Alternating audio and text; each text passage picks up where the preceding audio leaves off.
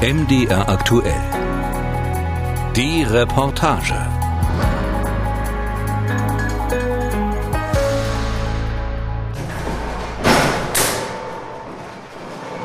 Ein einzelner Arbeiter schneidet im Stahlbaubereich der Firma Leichtmetall und Stahlbau Lottes Flachstäbe zurecht. Der Großteil der Beschäftigten ist auf Montage. Ansonsten ist nur die Chefin auf dem Gelände. Sabine Lottes, 40-jährig mit braunen Augen und einem freundlichen Gesicht, leitet das Kamenzer Unternehmen seit knapp zehn Jahren. Und es ist nicht das erste Mal, dass sie als Frau in einer Männerbranche um ein Interview gebeten wird. Sie selbst empfindet ihre Position als weniger spektakulär. Also ich werde eigentlich nicht hervorgehoben.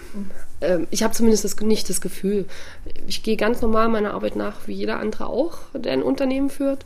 Doch natürlich sei sie auf Handwerkertreffen oder bei der Innungsversammlung die einzige Frau. Und dass sie überhaupt einmal das Unternehmen ihres Vaters leiten würde, war tatsächlich nie geplant. Ursprünglich hatte sie Fotografie gelernt, Design in Düsseldorf studiert und später in einer Agentur gearbeitet. Doch dann starb ihr Vater. Ja, mein Vater hatte leider Krebs und äh, das ging dann alles auch relativ schnell. Also er hat die Diagnose bekommen und dann war er auch schon ein Dreivierteljahr später, er dann auch leider schon daran gestorben. Und äh, ja, einem, also mein Vater ist an einem Freitag gestorben und irgendwie hatte ich in dem Moment so viel verloren, dass ich das aus dem Bauch heraus, typisch weiblich, entschieden habe innerhalb von zwei Tagen, ich mache das jetzt hier einfach weiter. Einfach war das aber natürlich nicht. In zwei Jahren Abendschule holte sie ihren Betriebswirt nach, arbeitete mehrere Wochen in Belgien, wo sie Fenster und Fassaden baute, überzeugte Banken, sie als Eigentümerin zu akzeptieren. An sich liegen Handwerk und Unternehmertum in weiblicher Hand durchaus in Sabine Lottes Familie. Auch da war es bei uns schon in der Familie so, dass eigentlich der eine Partner ohne den anderen nicht funktionierte. Ähm, mein Großvater reiste zum Beispiel ganz gern sehr weit und sehr viel, aber ohne meine Großmutter hätte er sich da nie durchschlagen können, weil sie diejenige war, die halt sprachlich so begabt war. Und auch im Unternehmen war es einfach so, dass er ähm, sehr viel gearbeitet hat, aber meine Großmutter die Zügel, alles was wirtschaftlich und finanziell im Hintergrund absolut ne, in der Hand hatte und das hat einfach wunderbar funktioniert. Deswegen auch meine, auch meine Eltern, meine Mutter hat ja auch mit meinem Vater zusammen hier im Unternehmen gearbeitet. Äh, ich kenne das nicht, dass da Unterschiede gemacht werden. Konstellationen, die als recht typisch für die DDR gelten können. Denn in puncto Gleichberechtigung galt der Osten im Vergleich zum Westen als sehr viel fortschrittlicher. Der Staat strebte die Berufstätigkeit für beide Geschlechter an und dennoch komplette Gleichberechtigung erlebten auch die Frauen in der DDR nicht. Das berichtet Jessica Bock. In ihrer Dissertation hat sich die Historikerin mit Frauenbewegungen in Leipzig zwischen 1980 und 2000 beschäftigt.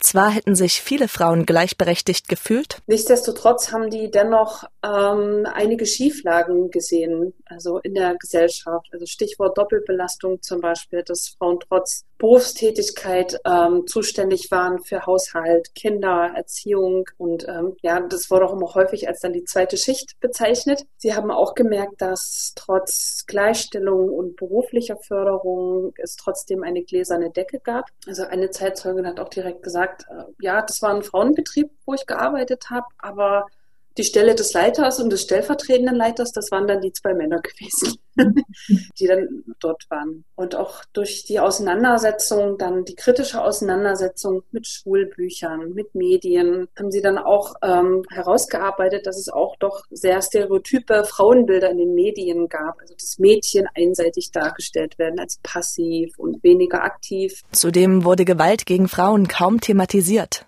Bock berichtet von Frauen, die Suizid als einzigen einzigen Ausweg aus der häuslichen Gewalt sahen. Über alle diese Themen tauschten sich Frauen in Gruppen aus. Es entstand eine richtige Frauenbewegung, die auch 89-90 eine entscheidende Rolle spielte, erklärt Historikerin Bock, Mitglied im Landesfrauenrat in Sachsen. Es ist eine neue Akteurin, eine neue Gruppe ja entstanden, die Fraueninitiative Dort haben sich einerseits Frauen eingebracht, die schon zuvor in den 80er Jahren aktiv waren, aber es kamen auch neue Frauen hinzu, die dann in diesen Umbruch die Gelegenheit gesehen haben, hey, ich kann jetzt hier mich einbringen, ich kann was verändern, ich kann die Idee, die ich schon lange so in mir herumtrage, umsetzen. Und sie haben in der Fraueninitiative eine Gelegenheit gesehen, ja, die Ideen, die sie hatten, die Pläne ähm, ja, sich da dort auch einzubringen, sich zu vernetzen und sich dort zu engagieren. In Leipzig beteiligte sich die Fraueninitiative am runden Tisch. Hier legte sie die Grundlagen für spätere Strukturen wie Gleichstellungsbeauftragte, Frauenhäuser oder das Frauenkulturzentrum. Doch die Wendejahre brachten Frauen nicht nur Erfolge. Der wirtschaftliche Zusammenbruch hat sich dahingehend auch auf das Geschlechterverhältnis niedergeschlagen, dass Frauen die ersten waren, die ihre Arbeitsplätze verloren haben und die auch große Schwierigkeiten hatten, wieder neue Arbeit zu finden. Davon waren insbesondere Frauen über 50 betroffen und Alleinerziehende, die hatten das am schwersten. Für andere Frauen bot die Umbruchszeit ganz neue Chancen. Professorin Inga Neumann, geboren 1962 in Jena, studierte in den 80er Jahren Biologie an der damaligen Karl-Marx-Universität Leipzig. Kurz nach der Wende promovierte sie und setzte ihre Forschungen in Kanada fort. Nach ihrer Rückkehr gelang ihr eine beachtliche Karriere in der Wissenschaft. Trotz dieses Erfolgs fiel ihr immer wieder auf, dass Frauen benachteiligt wurden. Also in den 90er Jahren habe ich dort auch noch an dem Institut erlebt, dass es doch, ähm, ja, dass das Weiterkommen junger Wissenschaftlerinnen nicht nur von den Faktoren von klug entworfenen Forschungsprojekten oder erfolgreichen Publikationen abhing. Also das habe ich da auch schon beobachtet und, und gedacht, ach, das ist ja interessant, weil das kannte ich so in dem Maße in der DDR nicht oder habe es nicht wahrgenommen. Das ist natürlich auch eine sehr subjektive Wahrnehmung. Und ich war zudem auch eigentlich naiv äh, und habe gedacht, okay, äh, Männer wären ein bisschen besser wahrgenommen insgesamt wissenschaftlich. Da muss ich also nur ein bisschen besser sein. Dann, dann schaffe ich das schon auch, um erfolgreich zu sein. Doch dies sei ein Irrtum gewesen, sagt Neumann. Das wurde ihr klar, als 1997 eine Untersuchung veröffentlicht wurde. Und zwar haben sie herausgefunden, dass Frauen, um die gleiche Menge an Drittmittel einzuwerben, um die man sich sehr umfangreich bewerben muss, äh, da wird man ja einem bestimmten Scoring unterworfen durch die Reviewer. Und äh, da müssen Frauen um den Faktor 2,7 mehr Leistung erbringen. Das wird gemessen an Publikationen und der, der Güte der Publikationen, sogenannten Impact-Faktoren und so. Und dieser Faktor 2,7, der hat sich mir dann schon eingebrannt. Und da habe ich mir gedacht, okay, das ist also wirklich ein systematisches Problem. Doch Inga Neumann gelang es, Karriere zu machen. Seit 2001 ist sie Professorin an der Universität Regensburg. Damals war sie die einzige Professorin typisch. Denn obwohl Biologie bei Frauen ein beliebtes Studienfach war und ist, nimmt der Frauenanteil schon bei den Doktoranden und Doktorandinnen auf bis zu 45 Prozent ab. Ähnliche Verhältnisse lassen sich in anderen Branchen finden. In Sachsen waren etwa 2019 knapp 66 Prozent aller Beschäftigten im öffentlichen Dienst Frauen. In den höchsten Laufbahnpositionen waren sie aber plötzlich unterrepräsentiert. Und auch im Stadtrat von Kamenz kommen auf 26 Sitze gerade mal vier Frauen. Unternehmerin Sabine Lottes ist eine von ihnen. Also ja, wir lernen jeden Tag dazu und äh, lernen auch uns das nicht alles so zu Herzen zu nehmen, nicht so persönlich zu nehmen. Das, das machen Frauen auch gern. Ne? Wenn mal was schief läuft, sich das so als Persönlichkeit anzunehmen, obwohl das eigentlich in dem Moment gar nichts mit einem selbst zu tun hat. Ne? Scheitern oder begangene Fehler werden zu persönlich genommen? Bremst das vielleicht die Karrieren von Frauen aus? Inga Neumann von der Universität Regensburg bemerkt zumindest auch bei ihren Doktoranden und Doktorandinnen, dass generell ähm, die jungen Männer mit einem häufig doch mit einem größeren Selbstbewusstsein auftreten als die jungen Frauen. Ähm, das geht darum, ob man jetzt das eine oder andere äh, kaufen muss für sein Projekt, dann sagen die Männer, also ich brauche jetzt das und das und das kostet so und so viel. Und die Frauen kommen schüchtern dann in mein Büro und sagen, ja, also vielleicht, eventuell und wäre denn das möglich und so. Das klingt allerdings so, als wäre der berufliche Rückstand von Frauen selbst gemacht. Doch so einfach ist es nicht. Oft spielt etwa auch die Familienplanung eine wichtige Rolle, die Frauen statistisch um einige Jahre in ihrer Karriere zurückwirft. Wollen die sich darüber hinaus noch politisch engagieren, ist das kaum mit dem Familienleben zu vereinbaren, meint Jessica Bock vom Sächsischen Landesfrauenrat. Sie würde sich wünschen, also dass zum Beispiel Sitzungen nicht irgendwann abends, wenn, wenn zu Hause das Kind wartet und, und Abendbrot gemacht werden muss, ähm, dass Sitzungen zum Beispiel anders geplant werden. Die Biologin Inga Neumann sieht es dabei als großen Fortschritt an, dass langsam immer mehr Männer in Elternzeit gehen. Dass Frauen Karriere machen können, funktioniert ihrer Ansicht nach nur, wenn der Partner die gleiche Last in Haushalt und Familie trägt. Zudem versucht sie ihre Doktorandinnen zu ermutigen, Präsenz zu zeigen. Es geht um die Sichtbarkeit. Es geht um die Sichtbarkeit in der Wissenschaft. Und wie kann man die erhöhen? Natürlich, man kann brav publizieren, aber sichtbar wird man auch auf Kongressen. Und da insbesondere, dass man eben auch nicht nur teilnimmt und da nettes Poster zeigt, sondern auch wirklich aktiv Symposien organisiert. Und zwar als Chair, sagt man dann, als Vorsitzenden äh, wo man sagt, dieses Thema finde ich wichtig. Ich habe vier Redner zu diesem oder auch Rednerinnen natürlich zu diesem Thema eingeladen. Doch auch das ist kein Garant für Frauen beruflich erfolgreich zu werden. So ist Neumann als Wissenschaftlerin immer wieder aufgefallen, dass das gar nicht erwartet wird, dass eine Frau ja wirklich auch gut sein kann. Also ähm, ich will mal so sagen, äh, wenn ich hier unter meinen äh, Kollegen bin, äh, dann, dann, dann sind die überrascht, wenn ich dann tatsächlich mal mit Zahlen komme und dann sagen die, ach was, die hat die höchsten, hat den höchsten Age-Faktor und die meisten Zitierungen. Erfahrungen, die auch junge Menschen bis heute machen. Eine WG im Leipziger Süden. Hier in der für den Leipziger Altbau typischen schlauchförmigen Küche sitzen Sophie und Simon. Beide studieren noch. Sophie arbeitet zudem als Journalistin. Die Wände sind dekoriert mit Fotos, witzigen und politischen Postern. Ein Poster fordert Patriarchat abfackeln. Klingt martialisch. Definitiv martialischer, als die beiden Mitbewohner im Gespräch auftreten. Aber die Gesellschaft höre bei hitzigen Debatten eben eher hin. Durch Provokation bekommt man nun mal mehr Aufmerksamkeit. Ist leider so. Ähm, deshalb finde ich es gut, gewisse Debatten hitzig zu führen und auch da zu provozieren. Natürlich sollten wir je nach Situation auch abwägen, ob das jetzt ähm, zielführend ist. Gerade Sophie beschäftigt sich seit Beginn ihres Studiums intensiv mit dem Thema Feminismus. Das habe ihr geholfen, frühere Erfahrungen einzuordnen, etwa wie ihr männliche Personen begegnet seien. Also mir erstmal potenziell weniger zugetraut wurde und ich viel mehr dafür tun musste, dieselbe Anerkennung zu bekommen, wenn es äh, um schulische Leistungen ging. Und dann als ja als ja, junges Mädchen oder sage ich mal als junge Erwachsene dann auch oft das Gefühl hatte, den Stempel Streberin aufgedrückt zu bekommen, wenn ich halt besser in Sachen war. Also dass das nicht gewürdigt wurde, sondern das war dann irgendwie auch unangenehm. Sophie und Simon sind mit den neuen Diskussionen über Feminismus und sexualisierte Gewalt groß geworden.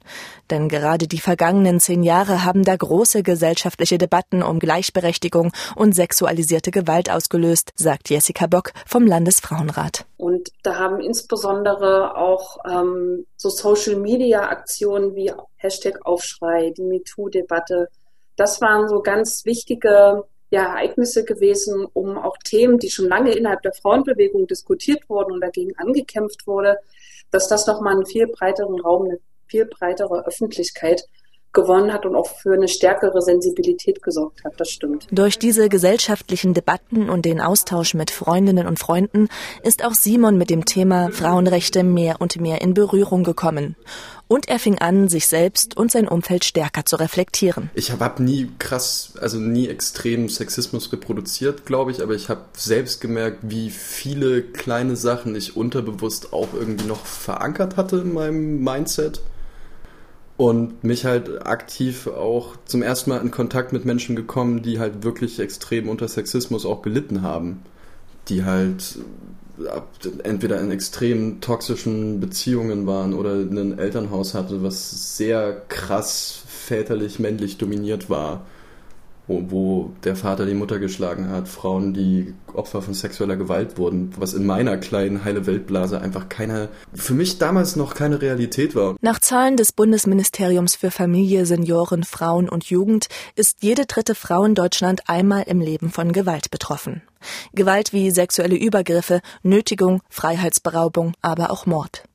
Da sich diese Zahl aber nur aus angezeigten Fällen ergibt, dürfte die Dunkelziffer weitaus höher liegen und mit der Corona-Pandemie weiter gestiegen sein, glaubt Jessica Bock vom Landesfrauenrat in Sachsen. Wir sehen das auch äh, im Gewaltbereich, dass die Frauenhäuser auch mehr als ausgelastet, eigentlich überlastet sind, dass auch hier der Bedarf steigt, ähm, dass Frauen geschützt sind und Zuflucht haben von häuslicher Gewalt. Ein Grund dafür, dass Frauen gewalttätige Übergriffe selten anzeigen oder nicht drüber sprechen, könnte, wie so oft bei Gewalterfahrungen, das Gefühl von Scham sein. Ein Gefühl, das zum Schweigen führt.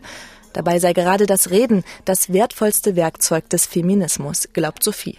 Einfach anfangen, Probleme zu thematisieren, nicht alles zu tabuisieren und allein dieser Prozess, so wie lange sexualisierte Gewalt irgendwie im Hinterstübchen passiert ist und allein dieser Prozess, dass man vielleicht auch mal seine Eltern fragt, so, hey, wie nehmt ihr das denn wahr? Oder äh, Mama fühlt sich manchmal irgendwie schlechter behandelt als Papa. Das sind ja einfach auch manchmal nur so Gefühlsebenen, über die wir sprechen.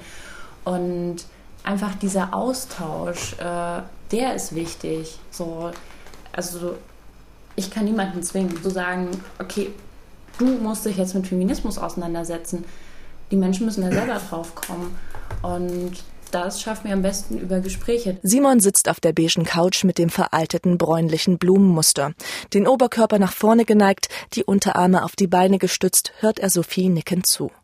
Das drüber reden, auch unangenehme Themen anzusprechen, das musste er auch erst lernen. Dabei ging es bei ihm auch um die Angst, dumm zu wirken oder zurechtgewiesen zu werden. Dass man auch eingestehen muss, dass man da auch vielleicht nicht immer die Wahnsinnsahnung hat und vielleicht auch mal was Dummes sagt, aber dann sagst du halt was Dummes und jemand, der mehr Ahnung davon hat als du, korrigiert dich dann. Ein Beispiel für unglückliche Aussagen fällt Sophie auch ein. Etwa ein Arbeitskollege, der ihr aus der kalten Komplimente für ihre Augen macht. Da würde ich mir auch so denken, okay, why?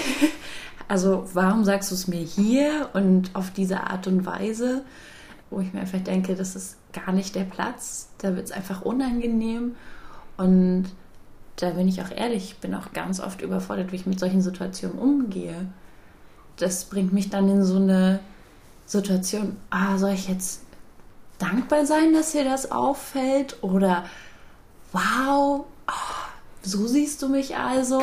Also es, es, Simon prustet los. Wie eine zarte Dame kurz vor der Ohnmacht aus einem alten Spielfilm wedelt er sich mit der Hand Luft zu.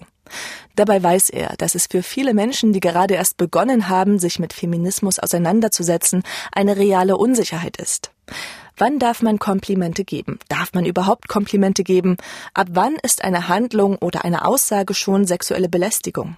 Die Diskussion darum ist nicht neu. Schon als Professorin Inga Neumann für ein Stipendium nach Kanada ging, wurde das Thema intensiv diskutiert. Das war Anfang der 90er Jahre und Neumann sehr überrascht. Und äh, interessant war dort nun die Erfahrung, äh, dass ich das erste Mal mit dem Thema Sexual Harassment, also sexuelle Belästigung konfrontiert wurde, nicht persönlich, aber dass es das Thema überhaupt gab. Das war Anfang der 90er Jahre. Dass es dieses Thema gab es in Deutschland damals überhaupt noch nicht. Und ich sah auch die Not der männlichen ähm, Kollegen, die äh, gar nicht wussten, was sie überhaupt noch machen und sagen durften. Gut 30 Jahre später bei Bier und Zigaretten in der Leipziger WG muss auch Simon zugeben, dass er anfangs sehr verunsichert war. Mittlerweile hat er aber für sich eine Lösung gefunden. Dann, bevor ich irgendwas mache oder irgendwas sage, was äh, vielleicht äh, nicht richtig oder vielleicht auch ein bisschen anrüchig wirken könnte, dann frage ich die Person davor, ob ich das jetzt machen kann. Oder ob das der Person angenehm ist, wenn ich jetzt irgendwas sage oder was mache. Und wenn Nein kommt, dann kommt Nein und ich mach's nicht. So. Und wenn Ja kommt, dann mache ich's.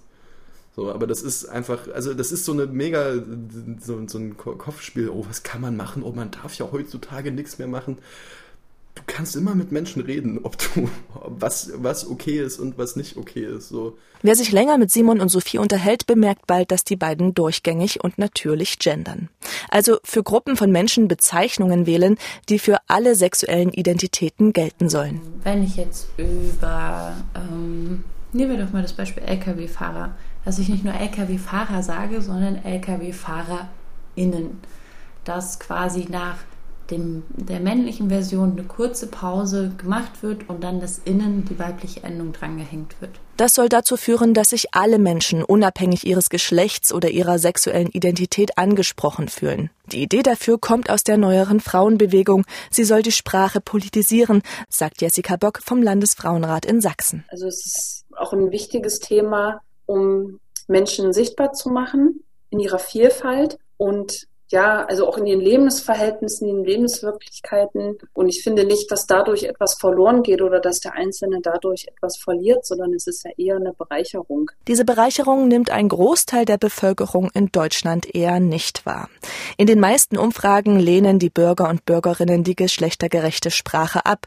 So geht es auch der Wissenschaftlerin Inga Neumann aus Regensburg. Das nehme ich immer nur mit größtem Erstaunen wahr.